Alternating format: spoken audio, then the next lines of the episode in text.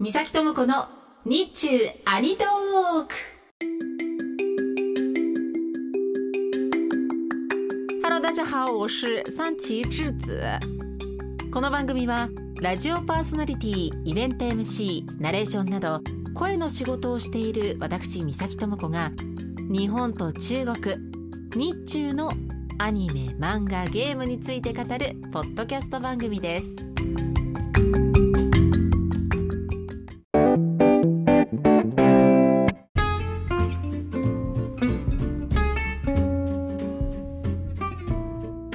回は2023年9月に日本語版が発売された中華 BL 小説「千の秋」と書いて「千秋」についてお話しします。買いました。で読み終えました。よかったです。ということで今回はこの作品の感想を語る回です。この「千秋」という小説は中国で人気の作品なんですね。中国のレビューサイト豆瓣で高い評価を得ています。でさらに小説だけではなくラジオドラマがありまして中国の、まあ、ドラマなどを配信する配信サイト猫耳 FM などでも配信されてこちらも人気を博しているそうです。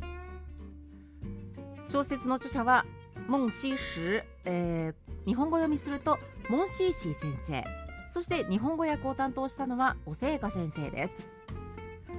感想をお話しする前にもうめちゃめちゃ簡単にざっくりと一巻の内容をご紹介します。天下一の同門と評される一派のトップにいたシェンチアオという男性が主人公です。このシェンチアオが現在のモンゴルに住んでいたと言われる民族特決最強と謳われるクーンイエという人と戦うことになりましてでその戦いに負けてしまうんですね。で負けて崖から落ちてでその落ちたせいで瀕死の重傷を負ってしまいます。瀕死で気を失っているシェンチャオを助けたのが偶然通りかかったイエン・ウースという人なんですけどあのシェンチャオという主人公もとってもこう顔立ちが美しくて、まあ、美人なキャラクターなんですがこのイエン・ウースもめちゃめちゃ顔立ちの整った方。でどちらかというとこう若くて、えー、爽やかなセンチャオに比べてイエン・オスは年も上ですしあと髪の毛も白髪混じりなので、えー、すごく能力のあるスパダリ系のイケオジ。この人がこのシェンチャを助けます。じゃあこのイエン・オスという人はすごくいい人なのかというとそういうことではなくって、えー、彼はですねどっちかというと悪役側の存在なんですね。なので、えー、イエン・オースは純粋にシェンチャを助けてあげようと思って手を差し伸べたわけではなくって、えー、無様に負けて傷を負ってでもその中でもこう清く正しくあろうとするシェンチャオの姿を見てこいつを黒に染めてやりたいと。でまた自分がトップを務める魔境にシェンチャを引き入れたいとそういう思惑があって世話をするんです。ずっと意識がなかったセンチャオなんですが意識を取り戻しました。ですが視力と記憶そしてもちろん自分がまあ立っていた一番上の立場地位も失っていたんですね。で今何もない状態で、えー、旅をします。でこの旅というのは記憶をなくしてますから自分がなぜここにいるのかどういう人なのか過去を確認する旅に出るんですね。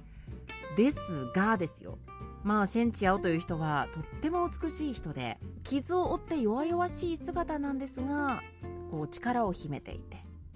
でさらに本当にこう親切でそういう人ですからいろんなトラブルに巻き込まれるんですね。でそんなトラブルに巻き込まれた時に再び現れたのがさっきご紹介したイエン・ウースなんです。で彼はですね、えー、イエン・ウースに会った時には記憶をもうほとんど取り戻しかけていまして思い出したことは自分が負けた戦いクンイエとの戦い。でこの戦いに敗れた原因は自分の力不足ではなく実はですねえ自分の仲間の裏切りが裏にあってはめられたわけですよ。でそのせいで彼は全てを失ってこういう状態に今なっていると。でそういう過去を知ってしまったからにはやっぱりもう元の場所に戻ることはできない。じゃあどうするかっていうとイエン・ウースと2人旅をすることになるんです。で私はまだ1巻しか読んでないのでこの旅の行方がどうなるのかそして、えー、シェンチャオとイエン・ウンスの2人の関係がどうなるのか、まあ、どうなるのかって言っても BL でこの2人が主人公ですから、まあ、おそらくくっつくんですけど、まあ、この辺りがね、えー、細かくどういう展開を追うのかっていうのは私は今わからないので2巻以降を楽しみにしています。というのが本当にざっくりとした、えー、ご紹介です。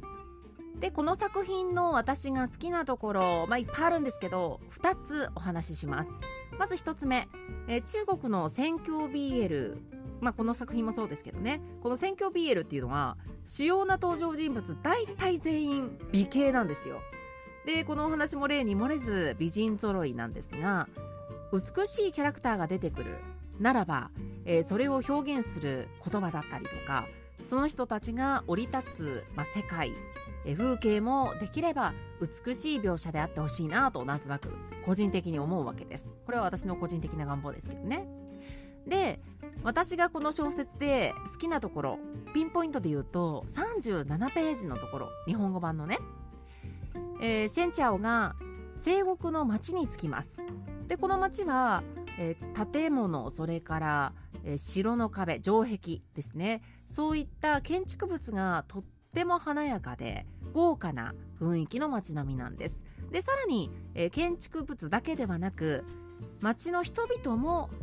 美しいそれからきらびやかで、えー、華やかな雰囲気だみたいなことがもうちょっとこう細かく表現されてるんですけれども私このシーンを読んだ時にちょっと違和感を覚えましてなぜかというとこの町に着いた時のシェンチアオはほとんど目が見えないんですよ。でこのシーンはシェンチャオの目線から描かれている部分なので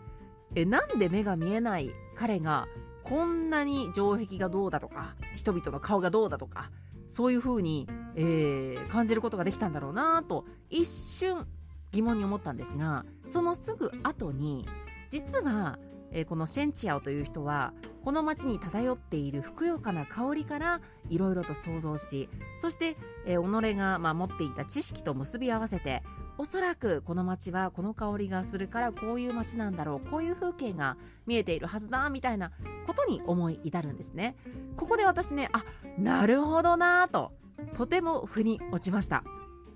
目が見えないはずのシンチアオがなぜこうも詳細に状況を把握していったのか。この整合性が取れている。自分も腑に落ちたっていう。このね体験がすごく面白くって。なのでこの37ページのシーンは私の好きなシーンの一つです。そしてもう一つ好きなところ。これはですねイエンオスがシェンチャを助ける最初の動機が白を黒に染めたいという。欲から来てるんですね。なのでこう小説の中でイエン・オンスーがとっても親切だったりとかなんかこう甘々な雰囲気を出したりするシーンが一巻にも出てくるんですけどでもこれはただただ親切にしているだけではなくておそらくその裏には黒い思惑があるんだろうなと思うといろいろ想像できて楽しいですよね。えー、すごくこう物語を刺激的にする設定だなと思います。この2人の関係が今後どうなっていくのか私はまだ日本語版の1巻しか読んでないので全然知らないんですけど、ね、この2人がどういう、まあ、人生どういう道を歩むのかそして、えー、どうやらラジオドラマがすごいらしいと噂に聞きましたので、えー、その辺りにも手を出しつつ今後の物語の行方を見守りたいと思います。ということで今回は日本語版が9月に出ました先週という作品についてお話ししました。私とはまた次回お耳にかかります。再见。